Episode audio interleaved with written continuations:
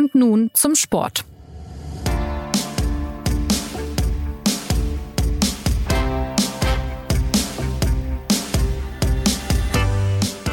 Herzlich willkommen zur neuen Folge des SZ Sport Podcasts. Das Fußballjahr neigt sich zumindest für die Nationalmannschaften dem Ende zu. Das deutsche Team kann schon ein Häkchen dahinter setzen. Mit einem souveränen 4 zu 1 in Armenien hat die DFB 11 am Sonntag die Qualifikation zur WM 2022 beendet. Nationen wie Brasilien und Titelverteidiger Frankreich haben sich auch qualifiziert. Spanien und Kroatien sind ebenfalls dabei. Und das nehmen wir heute bei und nun zum Sport zum Anlass für einen Blick auf den Status quo der Deutschen, den Schwierigkeiten, die manch anderes Team hatte und auf die anhaltende Kritik am Austragungsort Katar. Mein Name ist Anna Dreher und ich begrüße heute Philipp Seldorf, der für die SZ bei den beiden jüngsten Länderspielen im Stadion saß. Hallo Philipp. Hallihallo. Und Martin Schneider, der die beiden jüngsten Länderspiele von München aus verfolgt hat. Hi Martin. Hi, Servus. 4 zu 1 gegen Armenien war der siebte Sieg im siebten Länderspiel für Hansi Flick. Damit ist er so erfolgreich gestartet wie vor ihm kein Bundestrainer. Vergangene Woche haben wir äh, auch über Joachim Löw gesprochen, der ist jetzt offiziell verabschiedet worden. Also blicken wir voll in die Zukunft. Äh, lässt sich denn an der Bilanz von Flick schon jetzt ablesen, dass ihm äh, gelingen könnte, was ihm beim FC Bayern gelungen ist, nämlich äh, sehr viele Spiele gewinnen und dann auch Titel holen, Philipp? Ich glaube, an der Bilanz lässt es sich nicht ablesen, äh, weil die Bilanz äh, ist natürlich in gewisser Weise trügerisch. Äh, die Gegner sind einfach ja kein geeigneter Maßstab, um äh, ein, äh, eine Spitzenfußballnation wie Deutschland abzubilden.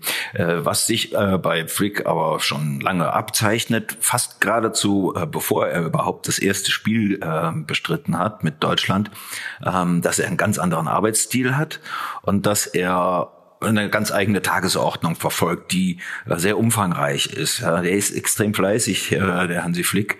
Ähm, das unterscheidet ihn äh, von seinem Vorgänger, der ja eben Gruß an Jogi Löw an der Stelle war, sage ich mal. Ich meine das ist jetzt gar nicht böse oder ähm, doch, doch vielleicht auch ein bisschen böse, aber ähm, Flick ist da wesentlich umtriebiger und hat ja mehr Drang zur Dynamik, so äh, wollen wir es mal ausdrücken, und äh, hat viele Ideen. Äh, und für die müssen, äh, ob die jetzt alle aufgehen, weiß man nicht. Äh, er will ja halt die Nationalmannschaft ähm, zu einem äh, zu einem Gegenstand befördern, der äh, das ganze Jahr in, in Bewegung bleibt, also auch im Gespräch bleibt. Das ist im Prinzip ähm, eine gute Idee, denn ähm, wenn ich mich an äh, Joachim Löw erinnere, dann ist der äh, mit dem letzten Länderspiel des Jahres, so wie jetzt Mitte November, dann ging der eben in so eine Phase, ähm, in der man ihn nicht mehr gesehen und nicht mehr gehört hat, so eine Art Winterschlaf und äh, aus dem er dann so wie die Murmeltiere um im März hervorkam. Und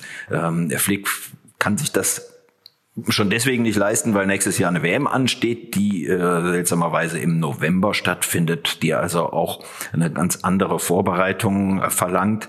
Ähm, aber er ist auch nicht der Typ, der sich zurückzieht. Er, er will, ähm, ja, er will, er will seine Arbeit machen und das ist, äh, glaube ich, der Maßstab, an dem man ihn messen wird.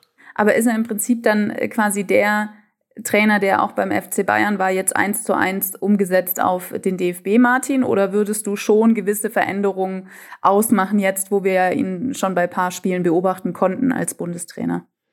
Es gibt Parallelen, es gibt Unterschiede. Also grundsätzlich ist es so, dass Bundestrainer und Vereinstrainer zwei doch eher unterschiedliche äh, Jobbeschreibungen sind, ähm, was man allein schon daran sieht, dass die Zeit äh, eben eine ganz andere ist. Als Bundestrainer habe ich halt die Mannschaft äh, nur eine gewisse Zeit beisammen. Als Vereinstrainer kann ich täglich mit ihnen arbeiten, wobei das mit dem täglich auch nicht mehr stimmt, mit dem immer voller werde, werdenderen äh, Spielplan, wo ich dann teilweise von, von Spiel zu Spiel hetze.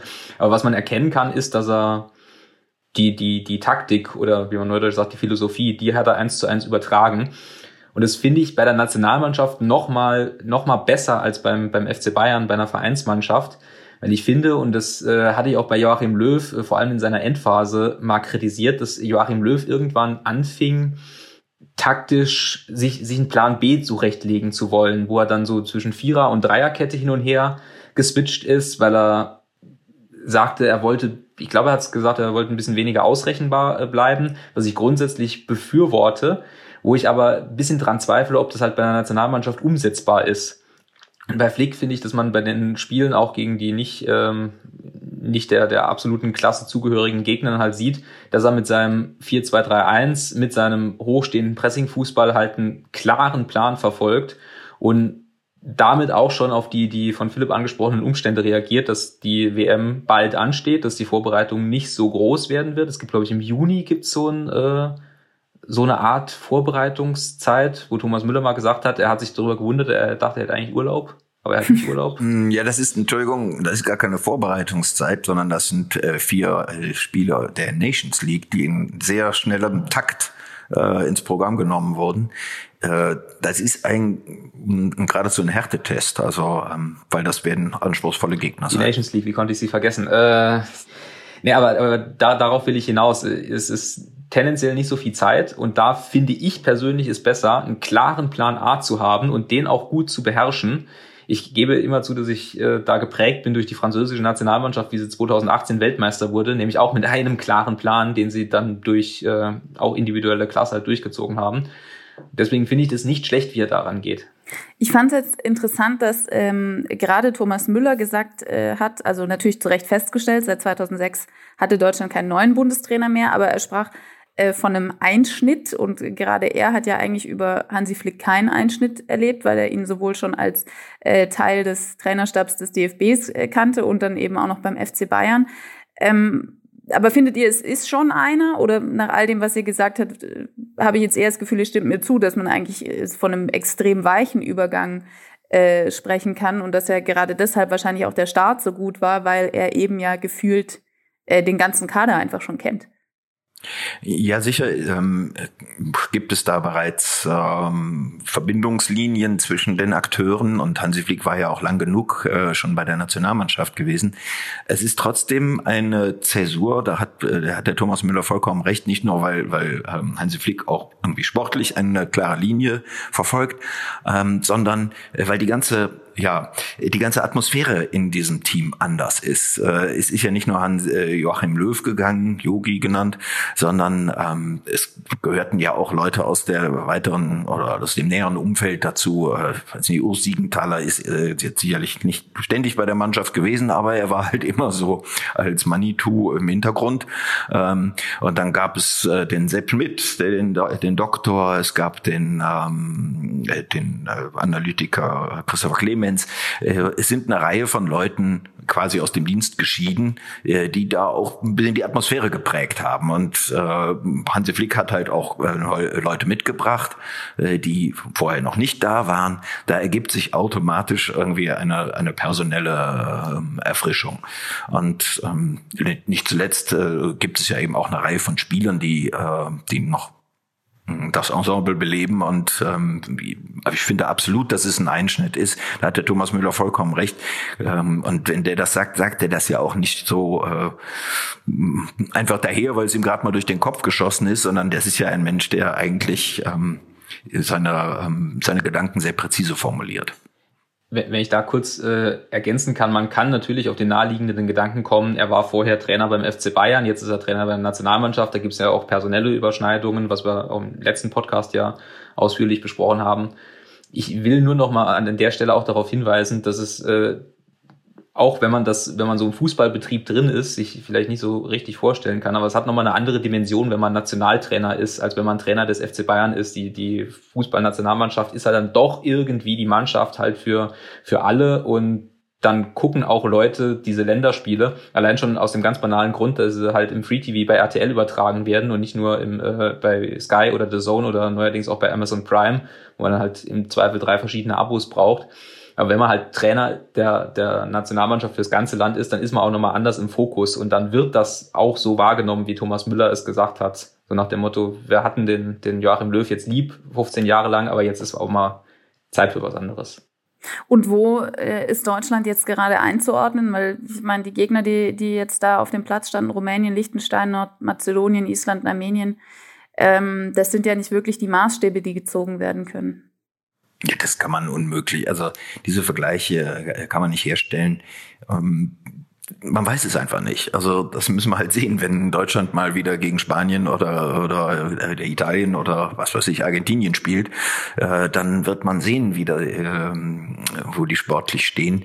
Äh, unter Ernstfallbedingungen geschieht das frühestens im Juni, äh, wenn dann eben die äh, berühmte berüchtigte Nations League startet. Da wird Deutschland es auf jeden Fall mit einer Spitzen Elf zu tun bekommen und natürlich dann bei der bei der WM in Katar. Vorher kann man sich das sparen, diese Frage zu beantworten. Dann äh, sparen wir uns das hiermit. Kann man auch jetzt direkt wunderbar. Ich will, Dann, ich will hier nicht autoritär eine Debatte untersagen. Es ist nur meine Meinung. Nein, aber es ist ja tatsächlich äh, äh, interessanterweise ja auch diese große Frage, vor der das Frauenteam äh, gerade steht, weil eben bisher immer nur Gegner auf dem Platz waren, ähm, wo man sagen kann, das ist eigentlich nicht die Qualität, gegen die man sich am Ende bei diesen Turnieren durchsetzen muss. Äh, bei den Männern jetzt eben genau das Gleiche. Und dann, äh, klar, ist natürlich auch schwer zu sagen, wo, wo ist man gerade, wenn man es einfach nicht weiß, weil man noch nicht gegen die Teams gespielt hat man, man, man kann natürlich die üblichen Ableitungen treffen. Ne? Man kann natürlich äh, sich die, die Spieler und die Qualität der Spieler angucken und kann sagen, dass da Deutschland ziemlich gut dasteht. Hansi Flick äh, sagt das immer mit dem Beispiel, wenn man sich anguckt, wie viele deutsche Nationalspieler in den letzten zwei Champions League-Finals auf dem Platz standen, dann sind das sehr, sehr viele. Und so ein Champions League-Finale ist ja doch durchaus ein äh, Ausweis von äh, Qualität. Dir hätte ich jetzt Seite, zugetraut, dass du die exakte Zahl parat hast. Ich, wenn, ich, wenn du mir kurz Zeit geben würdest, könnte ich sie tatsächlich durchdeklinieren, aber das möchte ich auch dem Hörer gerne ersparen. Äh, Sehr ähm, viele ist ja auch in Ordnung. Ich, ich, ich, ich wollte hauptsächlich darauf hinaus, dass das aber ja auch kein so richtiger Indikator ist, weil die Fußball-EM im Sommer ja auch gezeigt hat, dass es äh, auch bei Nationalmannschaften wichtiger ist, dass das Gebilde als Mannschaft funktioniert was man daran sieht, ist, wenn man sich anguckt, wie viele italienische Nationalspieler man als so normal interessierter äh, Konsument vor dem Turnier kannte und die dann halt als wirklich wunderbar funktionierende Mannschaft Europameister wurden und die ähm, personell stark besetzten Frankreich, Deutschland, Portugal sie dann doch eher früher verabschiedet haben, möchte ich darauf hinaus, dass auch das nicht unbedingt ein, äh, ein Indikator dafür ist. Das war eine wunderbare äh, Überleitung zu den Teams, die sich jetzt außer Deutschland äh, noch qualifiziert haben. Äh, Stand jetzt zum Zeitpunkt unserer, unseres Gesprächs sind das äh, Dänemark, Brasilien, Frankreich, Belgien, Kroatien, Spanien und Serbien. Katar ist als Gastgeber ja ohnehin gesetzt. Ähm, und gestern, äh, das fand ich ganz amüsant, Martin, da hast du schon während des Spiels der, der Spanier gegen Schweden gemeint, äh, dass Spanien irgendwie in einer Zeitschleife gefangen zu sein scheint und äh, das ausgerechnet Morata, also ein Stürmertyp, auf den, den Deutschland auch gerne hätte, auf der Bank saß, dann ist er eingewechselt worden und äh, hat dann auch das Tor erzielt gegen Schweden und äh, Spanien hat damit das Ticket äh, gelöst. Ähm, welche Beobachtung habt ihr denn sonst bislang noch gemacht zu den potenziellen WM-Gegnern der Deutschen? Wollte noch mal darauf hinweisen, weil wir befinden uns ja in, äh, in einem Prozess bis an unser Lebensende und äh, auch was den Fußball angeht, ist das so. Äh, seit der Europameisterschaft hat es ja immerhin auch noch diese Nations, wir reden schon wieder drüber, Nations League Endrunde gegeben und die war natürlich genau so besetzt, ähm, wie man sie sich eigentlich in Europa ähm, ideal besetzt sieht mit Portugal, mit Belgien, äh, mit Frankreich und mit Spanien.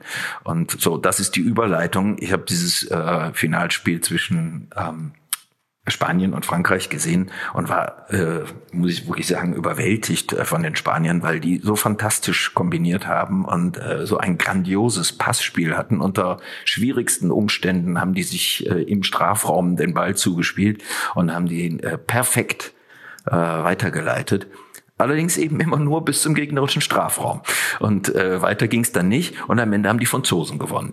Äh, und man fragte sich eigentlich in der Tat, warum. Aber die Antwort war bestand ganz simpel darin, ähm, dass die Spanier halt nicht aufs Tor geschossen haben. So. Und äh, das hat sich jetzt auch ein bisschen in dieser Qualifikation wiederholt. Sie hätten es eigentlich nicht schaffen dürfen, wenn die Schweden nicht vollkommen sinnlos ähm, plötzlich in Georgien verloren, verlieren.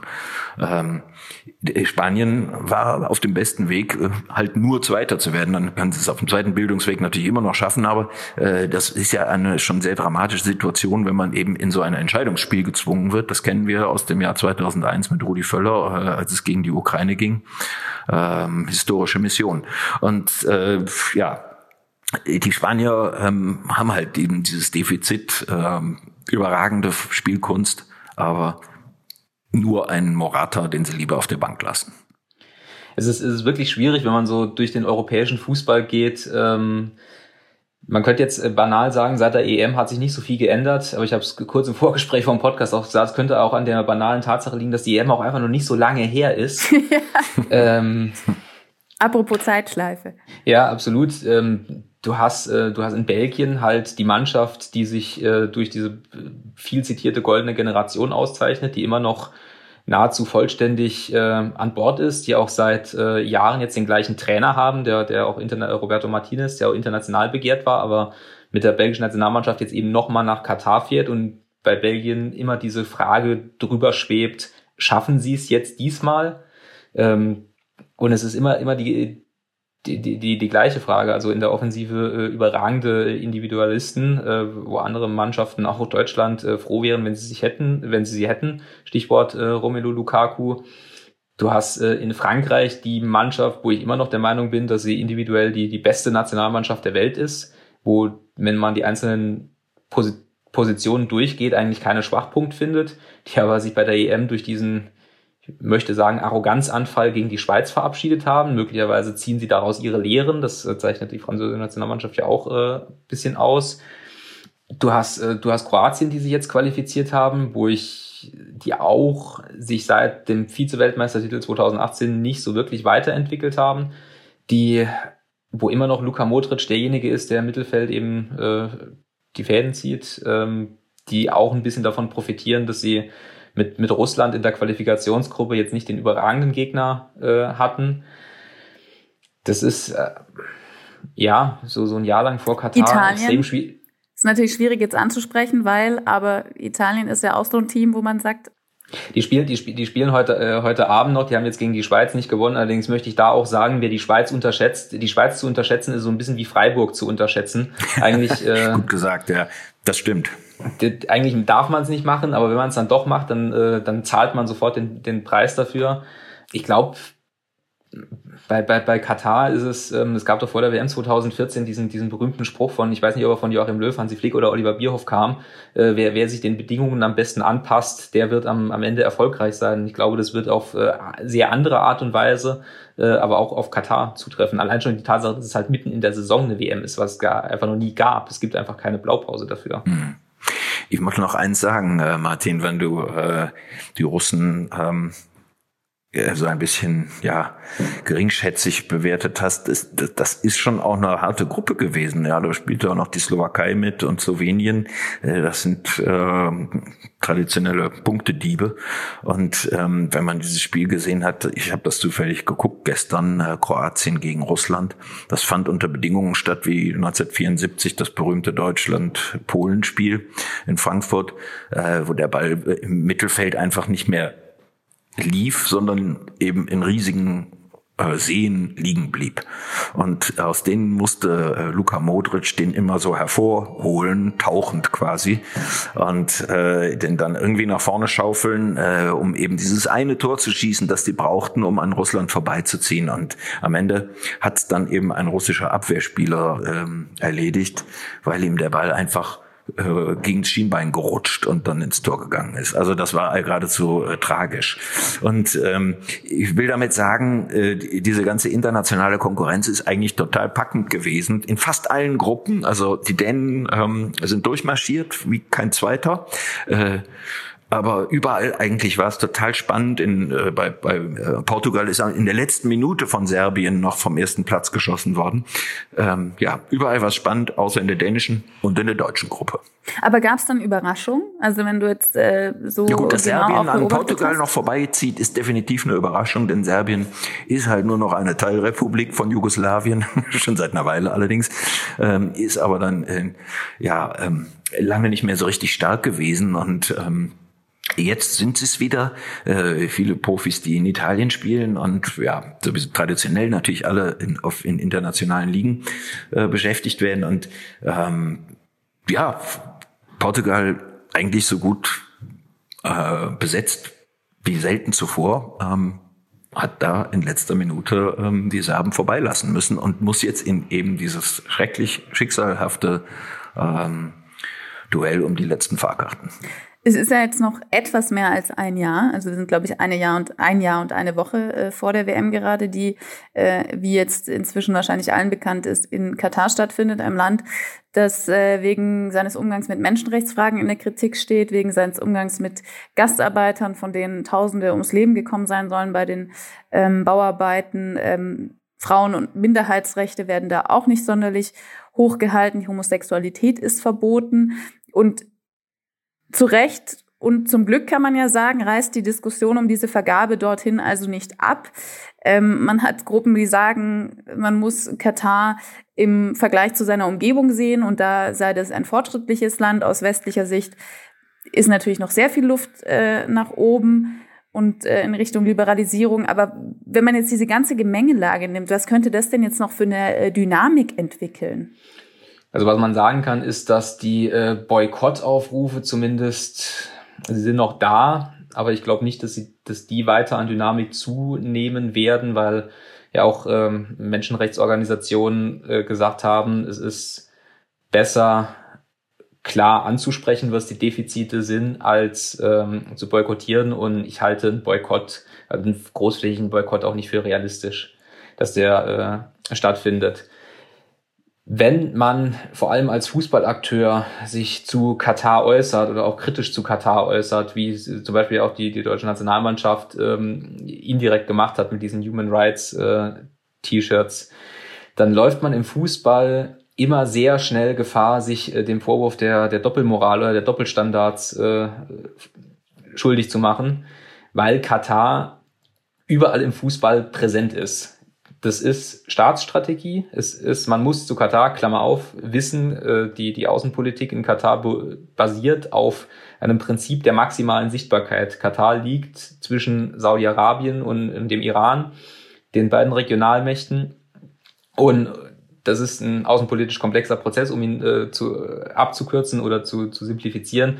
Katar braucht Sichtbarkeit als politische Power und das funktioniert über Sport, das funktioniert über Fußball und über diesen Hebel haben sie es geschafft, sich in alle möglichen Strukturen in allen möglichen Strukturen präsent zu sein. Das fing mit der Vergabe der WM äh, nach Katar an. Das ging dann weiter über den Kauf von, von Paris Saint-Germain. Das geht über Sponsoring-Deals ähm, mit Qatar Airways beim FC Bayern, der auch gerade wieder in der Kritik ist. Und da sind wir dann halt genau an dem äh, Punkt, wenn dann zum Beispiel ein Spieler wie, äh, wenn dann Bayern-Spieler mit Human Rights da steht und quasi Katar kritisiert, dann laufen sie äh, ein paar Tage später am Samstag mit Qatar Airways auf dem Ärmel auf und kassieren über Qatar Airways einen Teil ihres Gehaltes. Das macht es schwierig. Nichtsdestotrotz bin ich der Meinung, dass diese Debatte dann trotzdem geführt werden muss. I wenigstens das, wenigstens das sollte man sich dann halt bewusst sein, wo man da eine WM spielt und was es dann halt für Konsequenzen hat. Aber welche ähm, Macht in Anführungszeichen oder welche Möglichkeiten haben Sportler oder jetzt in dem Fall besonders Fußballer dann überhaupt, Philipp? Die hätten theoretisch die Macht, äh, sich zu verweigern, aber ich sehe ehrlich gesagt nicht die Pflicht dort dazu. Ähm, ich sehe auch nicht unbedingt die Notwendigkeit, dass sie jetzt bei jeder Gelegenheit dazu befragt werden oder sich dazu äußern sollen oder auch dem Drang nachgeben, sich zu äußern. Ich finde, ähm, dass zu dem Thema zu viel gesagt wird. Ähm, das mag jetzt hier eine überraschende Ansicht sein, aber ich glaube, ähm, dass die, dass die Präsenz ermüdend ist. Und ähm, was Martin gerade gesagt hat, das ist eigentlich entscheidend. Ja, ähm, das ist ein ähm, ein Ort, der sich verändert, Katar, und der unter dem Einfluss ähm, dieser Politik, die dort äh, ja, gemacht wird, ähm, sich quasi selbst zur, zur Veränderung verpflichtet hat. Und äh, nach allem, was man eben auch hört von Experten, die an Ort und Stelle tätig sind, beziehungsweise eben ähm, auch von hier aus äh, die Szene überblicken, ähm, ist da ja eine ganze Menge geschehen. Ähm, die Rechte für, für ausländische Arbeiter äh, sind verbessert worden. Ähm, die verdienen ein gewisses Grundeinkommen oder so. Ähm, Exzesse in, in gegenteiliger Richtung wird es ganz sicher auch weiterhin geben, aber ähm, da muss man jetzt auch keine Illusionen sehen machen. Es, äh, die Welt ist nicht gerecht insgesamt. Ne? Äh, dies findet man ja in jedem Land. Übrigens auch in unserem. Da gibt es auch Subunternehmer äh, von Subunternehmern, äh, die wiederum Subunternehmer beschäftigen und da wird auch kein Mindestlohn auf deutschen Baustellen gezahlt. Äh, das ist Thema Doppelmoral ähm, auch hierzulande äh, eine ein Motiv. So, ähm, lange Rede, kurzer Sinn. Ich äh, denke, es ist absolut sinnvoll, wenn die gesamte Zirkus äh, im nächsten Jahr dort äh, aufschlägt ähm, und der Blick sich dorthin richtet. Ähm, und das soll natürlich ein prüfender und kritischer und hinterfragender Blick sein. Ähm, und trotzdem sollte man jetzt ein bisschen äh, so vom Sport diesen Druck nehmen, ja, und sollte ähm, sollte die Bewertung auch denen überlassen, äh, die etwas profunder urteilen können. Ich stelle immer wieder fest, dass Sportler dann irgendwie in guter Absicht äh, einfordern, dass Menschenrechte einzuhalten wären. Ähm, das ist auch so, prima. Ähm, es ist aber letztlich natürlich doch nur eine recht oberflächliche ähm, Order, die da äh, gilt dann. Und, Wobei man ja schon sagen kann, dass wachsender öffentlicher Druck und wachsende äh, Ansprache von Leuten, die eben eine große Reichweite haben, das ist ja schon was, was Potenzial Sicher. Das ergibt sich aber ehrlich gesagt auch ein bisschen von selbst, ja, je näher das Ereignis rückt und äh, je mehr Leute auch dorthin fahren werden. Wir werden doch, äh, ich bin selber gespannt, ja, wie viele Fans äh, werden wohl dort sein. Ähm, ich war auch 2018 in Russland, da waren aus den ähm, aus Westeuropa nicht so viele Fans. Ähm, dafür aber sehr viele aus Südamerika und Mittelamerika und auch aus Afrika und ähm, ja, dann äh, aus Großbritannien auch, aber ähm, so aus Deutschland erstaunlich wenige. Und ähm, ich bin gespannt, wie das in Katar sein wird. Eigentlich lädt die Zeit dazu ein, äh, dorthin zu reisen. Im November kann man da ähm, ein paar warme Tage verbringen. Ähm, es wird sicherlich einiges äh, eingerichtet sein, auch für äh, nach westlichem Standard. Also es wird auch Bier geben und Fanzonen und dergleichen. Na dann. Ja, man muss es ja erwähnen, in der Tat. Ähm, die sind schon darauf eingestellt und die, die wissen auch, dass sie äh, jetzt irgendwie keine Abstinenzler-WM äh, veranstalten können. Ähm, ich bin sehr gespannt. Äh, ich muss sagen, ich sehe es jetzt nicht nur negativ, wie so viele Leute. Ähm, und ich sehe eine Chance darin, ganz einfach. Und ehrlich gesagt, ähm, wenn wir über Katar reden, warum reden wir dann nicht auch über das Nachbarland, die Vereinigten Arabischen Emirate, wo im Grunde die gleichen Regeln für ausländische Arbeiter gelten? Äh, oder über Saudi-Arabien, das andere Nachbarland. Äh, es ist die ganze Region, die äh, ja in gewisser Weise befremdende Regeln ähm, aufstellt für für Menschen, die eben nicht von dort stammen. Das ist ja im Prinzip äh, der Punkt. Ne? Also äh, letztendlich blicken wir jetzt oder wir haben jetzt eben das Thema aufgeworfen, die Sportler, was können die machen? Natürlich stehen die nur am Ende der Kette, denn die Entscheidung, in diese Länder zu gehen und dort die äh, Turniere zu vergeben, die treffen ja andere. Also das äh, ist ja im Prinzip die, der Ursprung des Problems ist ja der, dass äh, da dann eben vor allem in Märkten und in äh, Dollar gedacht wird und weniger in, in äh, Menschenrechten, wenn man jetzt mal den Blick auf die FIFA wird, aber, wirft, aber ja auch beim äh, Internationalen Olympischen Komitee. Ähm, ja. Insofern klar, und Martin hat ja äh, auch diese ähm, Problematik angesprochen, dass man äh, als Nationalspieler zwar Dinge kritisieren kann und dann aber als äh, Vereinsspieler äh, einen Teil des Gehalts von eben dieser Quelle bezieht. Also es ist komplex, ganz klar. Definitiv komplex. Zwei ganz, zwei ganz kurze Bemerkungen nur. Äh, was Martin gesagt hat, stimmt natürlich. Andererseits muss man auch sagen, ähm, die Person kann man auch ein bisschen vom äh, oder die Person kann sich auch ein bisschen vom äh, sozusagen vom von ihrem Berufsbild lösen. Die kann eine persönliche äh, Meinung äußern äh, und trotzdem die beruflichen Pflichten erfüllen ne? und auch eben wenn er zum Beispiel beim FC Bayern spielt, ähm, dann auch sich mit dem äh, Sponsorgeld äh, aus Katar bezahlen lassen. Das finde ich ist per se nicht unbedingt ein Widerspruch für persönliches Engagement. Und das Zweite ist, und das finde ich wirklich auch erstaunlich, aber jetzt ist, äh, wir befinden uns im Jahr 2021, nächstes Jahr findet die Veranstaltung statt. Das Ganze ist vor zehn Jahren beschlossen worden. Und man hat damals äh, schon gewusst, das ist nicht mit rechten Dingen zugegangen in dem äh, Exekutivkomitee der FIFA. Ähm, das ist, kann kein, äh, keine Entscheidung äh, von vernünftigem Verstand gewesen sein. Äh, das, da war Bestechung im Spiel. So, das ist nun auch definitiv der Fall gewesen, dass zumindest bestechliche Leute in diesem Komitee saßen. Ähm, das ähm, haben ja Gerichte nachgewiesen. Eine Bestechung seitens Katar ist nicht nachgewiesen. Deswegen findet die WM jetzt so statt. Eigentlich wollte kein Mensch auf der Welt sie dort haben, außer den Kataris selbst. Gut, und jetzt ist es soweit und jetzt machen wir vielleicht, versuchen wir mal das Beste draus zu machen. Das war auch eine Frage, die ich, äh, die ich mir noch notiert hatte. Müssten Proteste heftiger ausfallen von Beginn an, um künftige Vergaben entsprechend ähm, nicht mehr in solche Länder zu vergeben, also um die Standards anders zu setzen? Ähm, das wäre jetzt eher das, was quasi ähm, anschließen würde an, an deine Antwort, dass du gesagt hast, äh, damals war der Aufschrei auch noch nicht so groß. Wieso ist er jetzt so groß, wenn eh schon zehn Jahre vergangen sind? Oder wie seht ihr das? Also wie viel Macht, wie viel Potenzial steckt da überhaupt drin? Weil natürlich Organisationen wie FIFA und IOC sich vielleicht gar nicht davon beeinflussen lassen? Ja, da muss man fairerweise sagen, die FIFA äh, hat er ein anderes Verfahren eingeführt. Es entscheidet eben nicht mehr exklusiv das, Exekut das Weltexekutivkomitee, sondern es entscheidet die gesamte Welt, ne? die Delegierten aller Länder. Äh, jetzt halt wieder nach einem Abstimmungsprinzip, das äh, wir befremdlich finden, weil da zum Beispiel eben der Vertreter eines äh, Inselstaates im Südpazifik das gleiche Stimmrecht hat wie der Vertreter aus Deutschland oder keine Ahnung, den Vereinigten Staaten. So. Aber das Verfahren ist geändert worden. Es geht jetzt nicht mehr um 21 Funktionäre, sondern es sind die 204 Länder, die in der FIFA registriert sind, die darüber befinden.